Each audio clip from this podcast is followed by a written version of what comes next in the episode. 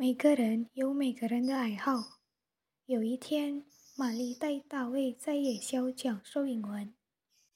在课间的时候，玛丽问学生甲、乙、丙和丁一个问题：“你们的爱好是什么呢？”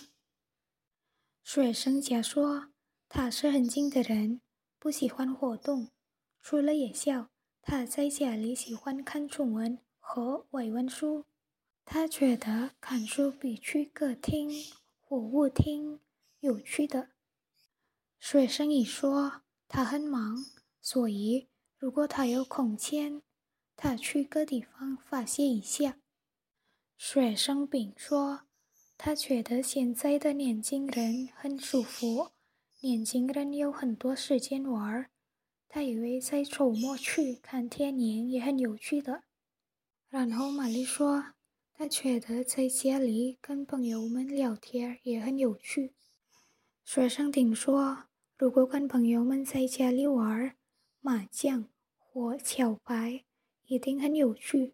所以，玛丽向学生丁叫他玩这些游戏。